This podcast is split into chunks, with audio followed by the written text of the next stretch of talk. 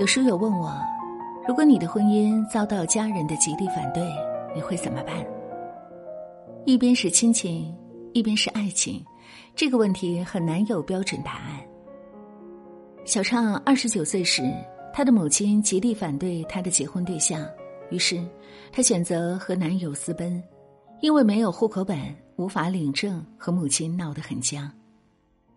在这个过程中，故事中另一段陈年秘密也被揭开，两代人的情感纠葛令人唏嘘。结婚该不该听父母的意见？无论听还是不听，作为成年人，我们理应为自己的选择负责。阿天就是个社会渣子，我不会让这种人糟践我女儿的。一大早，厨房里传来我妈对我爸大声说话的声音。卧室门扮演着，我知道，我妈是故意说给我听的。蜷在被窝里，泪水喷涌而出，委屈和怨恨充斥在心头。事情要从几天前说起。阿天是我新交的男朋友，是我在学校的同事，事业上进，人高大帅气，关键是幽默感十足，总能逗我开心。谈了大半年，感情顺利。一周前，我计划带阿天见一下我爸妈，没想到，我妈第一次见就没给好脸色。饭桌上，阿天夹菜倒水，生怕表现不好。我妈一会儿摆出考官架势，问他工作上有何打算；一会儿又向公安局查户口，问他都有哪些家人，分别从事什么职业。夏天的火锅店冷气很足，阿天被问得额头上直冒汗。问到阿天的家庭，我妈先是唏嘘不已，而后面露不悦。我们刚认识时，我就知道阿天早年丧母，但怕他伤心，我也没有细问。后来知道阿天的母亲是在他出生不久喝农药自杀的，留下不满一岁的他和四岁的哥哥。怎么就自杀了呢？我妈在饭桌上追问。我妈怀疑我爸在外面有女人。我妈摇了摇头，真是个苦命的孩子。送走阿天回到家，我妈跟我说，她对我这个新男友印象不好，看着不像好孩子。我问原因，她说，这孩子徒有其表，眼珠子乱转，你妈看人很准啊，不会坑你的。另一边，阿天对我妈印象也一般。阿姨看起来挺严格的样子。第一顿饭后，我妈和男友就莫名其妙的结下了梁子。尤其我妈一听说我晚上要跟阿天出去吃饭，保证一周都没有好脸色看。我在被窝里流泪的原因，不只是因为我妈不喜欢阿天。三年前，我谈过一个很喜欢的男朋友，是我妈托邻居介绍的。硕士毕业，年纪轻轻就当上科长，我妈对此赞不绝口。而他不急不躁的性格也是我喜欢的。唯一的不足也是致命的，他家庭困难，只拿得出两万块钱彩礼。一开始，我妈说不在意他的出身，除了多次提醒我婚前要守住身子外，别的什么都不干涉。可到了谈婚论嫁的时候，我妈却因为彩礼太少，和男方的妈妈多次交恶，几场骂战过去，前男友提出退婚。之后，我妈又费尽口舌劝导我说，一切都是为我好。很快又开始着急我的婚姻大事。妈妈最大的愿望就是你今年能结婚。这句话，我从二十七岁的生日听到了二十九岁的生日上。这几年，亲戚朋友介绍的相亲对象一个接一个，甚至有离异后带娃的，但靠谱的太少。有一个奇葩男上来就问我：“我想要两个孩子，你不会是丁克吧？这个咱们都得说清楚啊！”气得我刚落座就走人了。年龄给女性的压力肉眼可见，用我妈的话说，二十岁的女孩是橱窗里的娃娃，精致好看。三十岁的女人，就是打折商品，在落灰的货架上等人挑选。我不喜欢这个比喻，可现实就是这么残酷。二十五岁起，我的眼角有了细纹，身边的闺蜜个个结婚生子，很多已经生了二胎，每次聚会都让我倍感压力。要不是遇到阿天，我都认定了会孤独此生。我还私下请懂点占卜的熟人算了一下姻缘，对方也说这回靠谱。我和阿天的感情进展。并没有被我妈的不悦干扰，我们又交往了半年，感情很好。我愈发认定他就是我的命中天子。考虑到年龄都不小了，我们打算领结婚证。那天，妈妈坐在客厅昏暗的灯光下一言不发，我还没开口要户口本，已经脊背发凉。妈，我想跟你说说我跟阿天的事儿。我们想。下个月领证。他一愣，显然有些吃惊，随后一字一顿蹦出几个字儿：“你太随便了。”我看到你坐在电动车后面，脸贴在人家后背上，你不觉得害臊吗？我一辈子清清白白，老了倒是毁在你手上了。他接着说：“不明白他哪儿好。”是高干子弟，位高权重，还是学富五车？我妈一改平时对我恨嫁的模样，变得挑剔起来。我就你这么一个女儿，你不能胡乱找个男的就嫁了。我想说，我都二十九岁了，凭什么干涉我结婚？我想大吼，想哭，想摔门而出。可面对坐在沙发上咆哮的他，我的呼吸微弱。语言停滞在唇齿间，身体僵住了。不知道过了多久，他站起来，把他受惊的女儿扶到沙发上，抚摸着我的头，就像他小时候看到我被班里的小朋友欺负，满眼的心疼，一行眼泪挂在脸上。妈是怕你受骗，小天有妈生没妈养，不会心疼你。可是他很心疼我，我怕他只是玩弄你，骗你的身子。他看向窗外，我不同意你们，休想从我这里拿走户口本儿。那你跟我爸呢？你十八岁就生了我，我还是没忍住。没良心的畜生！你爸怎么了？你爸虽然条件差，但他当牛做马，为了这个家，自己没过过一天好日子。你爸每天只吃馒头咸菜，落得一身病，还不是为了你？没错，他跟我爸的一辈子是捏着鼻子过的，他们吵了一辈子的架，闹了一辈子的离婚，但面对他们女儿的婚姻，他们依旧站在了实用主义的立场。眼前这个观念保守的女人，我很难想象她年轻也为爱情奋不顾身。我妈叫凤娇，是家里的长女。年轻的时候长得秀气，是县里有名的美女。我姥爷念过书，十几岁就入党，在县委宣传部干了几十年，写的一手好文章，是有名的笔杆子。姥姥虽然年轻时没上过学，但性格要强，婚后是妇女中的积极分子，上了夜校扫盲班，后来还当上了小学校长。我妈是家里老大。还有弟弟妹妹，我妈出生不久，上夜校的姥姥没时间照顾，就把她送给远方的亲戚照顾。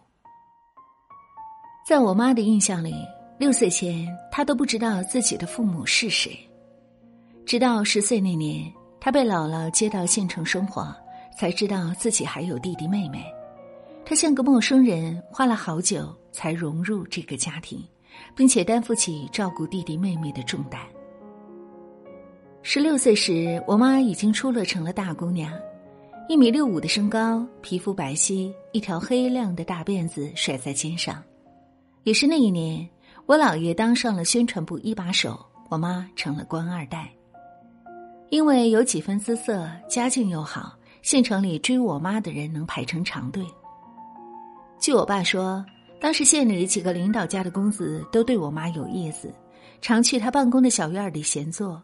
但我妈对这些人很冷漠，说话也至少保持一米的距离。一次外出考察，我妈和单位新来的小伙子小朱分到了一组。小朱农民家庭出生，个子不高，长得黑黑的，一路上又是帮我妈拎东西，又是买饭，用现在的话说，情商高。那次考察后，小朱对我妈愈发殷勤，我妈在单位的累活他都包了。渐渐的，县里有人嚼舌头，说我妈跟小朱好上了。姥姥听到后都快气炸了。县城就那么大，唾沫星子能淹死人。小朱的家庭情况大家都知道，爸妈是农民，兄弟姐妹七八个，家庭条件相当差。姥姥把我妈叫到身边，问她跟小朱的事是不是真的。当时我妈和小朱只是互有好感。并没有进行到男女朋友的阶段。你别骗我，姥姥说，我跟你爸会给你说个好婆家，你别出去败坏名声。我妈心里委屈，败坏名声这几个字像针一般刺痛了她，大概也是青春期的逆反心理。我妈突然说，她就是喜欢小猪，这辈子非他不嫁。看着性格比自己还倔强的女儿。姥姥瞬间被激怒了，让她滚出去。我妈收拾了两三件衣服，离家出走了。离家之后，我妈去找小猪，交出了自己。一周后，我妈和小猪私奔的消息已经闹得满城风雨。姥姥听说女儿铁着心跟小猪好，半夜哭着跑到小猪家，一进门就扑通一声跪在地上：“跟我回家，跟我回家。”毫不在乎身为小学校长的面子，可我妈依旧一言不发。不久，官二代的我妈跟农村青年小朱成婚，我妈的娘家宣布跟他断绝关系。直到我出生，因为被查出患有先天性心脏病，老的心一软，才认下我这个外孙女儿。又过了五六年，当年的小朱，也就是后来的我爸。靠自己打拼扎根城市，渐渐被丈母娘接受了。我本来还没打算跟你爸好，当时是被你姥姥那句话刺激了。如果不是他当年说我败坏名声，我也不会那么快去找你爸，也不会那么快生下你。我长大后，我妈还时常念叨这段往事，尤其当时和我爸吵架的时候。三十年后。往事换了个版本上演，只是主角变成了他的女儿，也就是我。阿天的爸爸上门提亲，我妈懒于准备，一碗鸡蛋面就把人家打发了。饭桌上，阿天提出购置婚房，我妈一脸嫌弃，说自己要钱没有，要老命倒是有一条。我们所在的城市房价均价达到两万，阿天的爹满脸堆着笑说。要不，首付两家各出一半我妈不肯，说买房就没有女方出钱的道理。她跟我爸辛辛苦苦养大了女儿，从小当公主捧着，如今给别人当了媳妇儿，本来就是赔本生意，再出钱她气不过。最终，阿天家东拼西凑付了新房的首付，我也没要求房本上写我的名字。那个周末。我和阿天去买婚纱礼服，晚上独自拎着大包小包回家。进屋后，我妈看到，狐疑的问我是不是真的打算结婚了。看到我不耐烦的表情，他的情绪瞬间被点燃。你知道结婚意味着什么吗？他大声问我。因为你奶奶家那些破事儿，我和你爸吵了一辈子，早就没有感情了。这些年，要不是因为你。早就离婚了。我想起记忆里他们的争吵，为芝麻大点事儿都会吵得不可开交。可是，这与我何干？随后，他又开始嫌弃阿天的家人，说把他们那天送的礼盒都扔了，还说阿天一定是看上咱们家的家境了，心机太深。又说我是那种见了男人就不要命的女人，不仅不要脸，还不要爸妈。那一晚，我彻底放弃了与他对话，拿着东西离开了那个家。我和阿天私奔了。我们在外面租房子住，商量婚期，订酒店，拍婚纱照，发请柬，紧锣密鼓准备婚礼，再也不听我妈的唠叨。偶尔对阿天说起我爸和我妈年轻时私奔的故事，有些得意，也有些惋惜。得意的是自己和当年的他都勇于追求爱情，惋惜的是，多年婚姻的消磨，他已经站在了他当年的对立面上。两个月后，婚期将近，婚礼前一天，我突然忐忑起来，生怕我妈在婚礼现场给我捅娄子，脸色难看，怠慢宾客也就罢了，抢了司仪的话筒给我出丑，说当妈的反对，那就完了，宴席肯定进行不下去。我越想越紧张，在内心希望他不要来参加。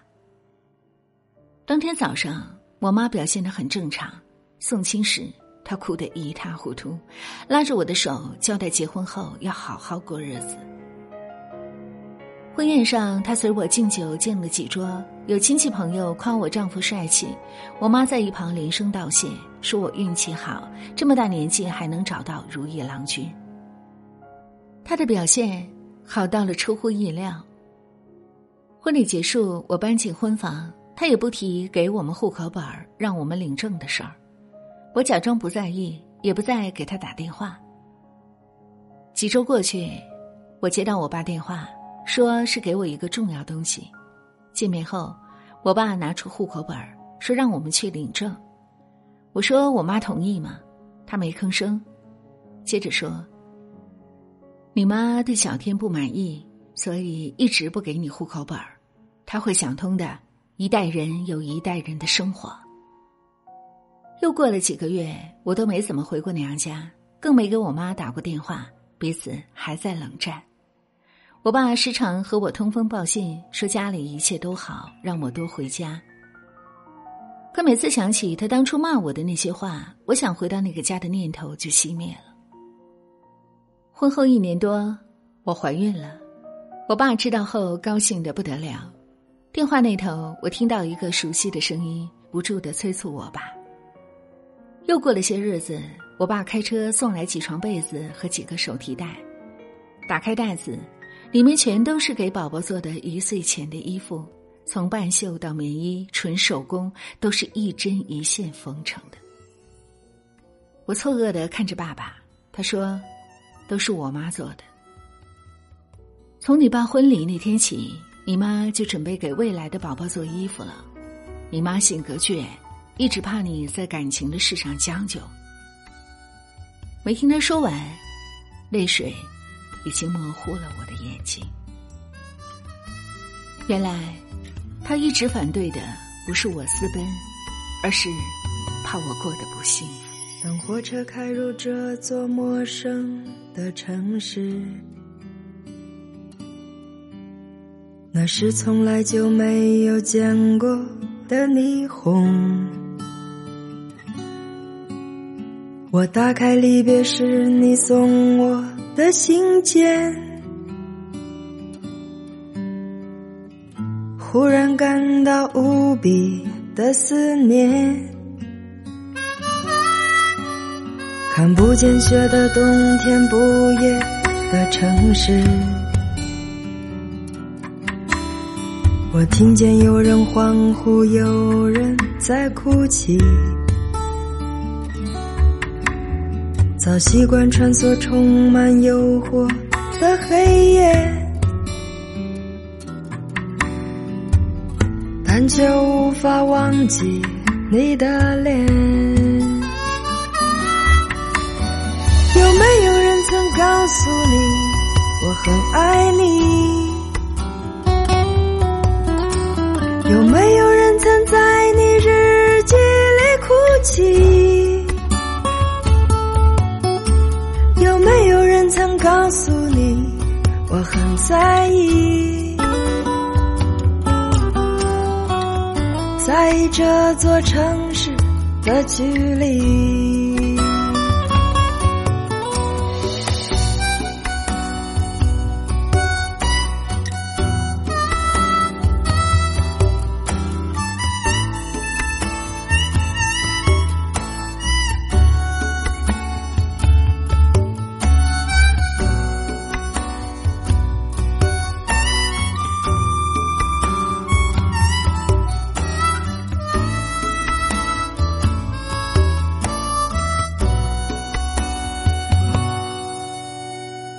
车开入这座陌生的城市，那是从来就没有见过的霓虹。我打开离别时你送我的信件，忽然感到无比的思念。看不见雪的冬天，不夜的城市，我听见有人欢呼，有人在哭泣。早习惯穿梭充满诱惑的黑夜，但却无法忘记你的脸。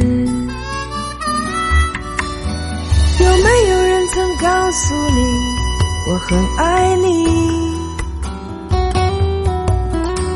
有没有人曾在你日记里哭泣？有没有人曾告诉你，我很在意，在意这座城市的距离。有没有人曾告诉你，我很爱你？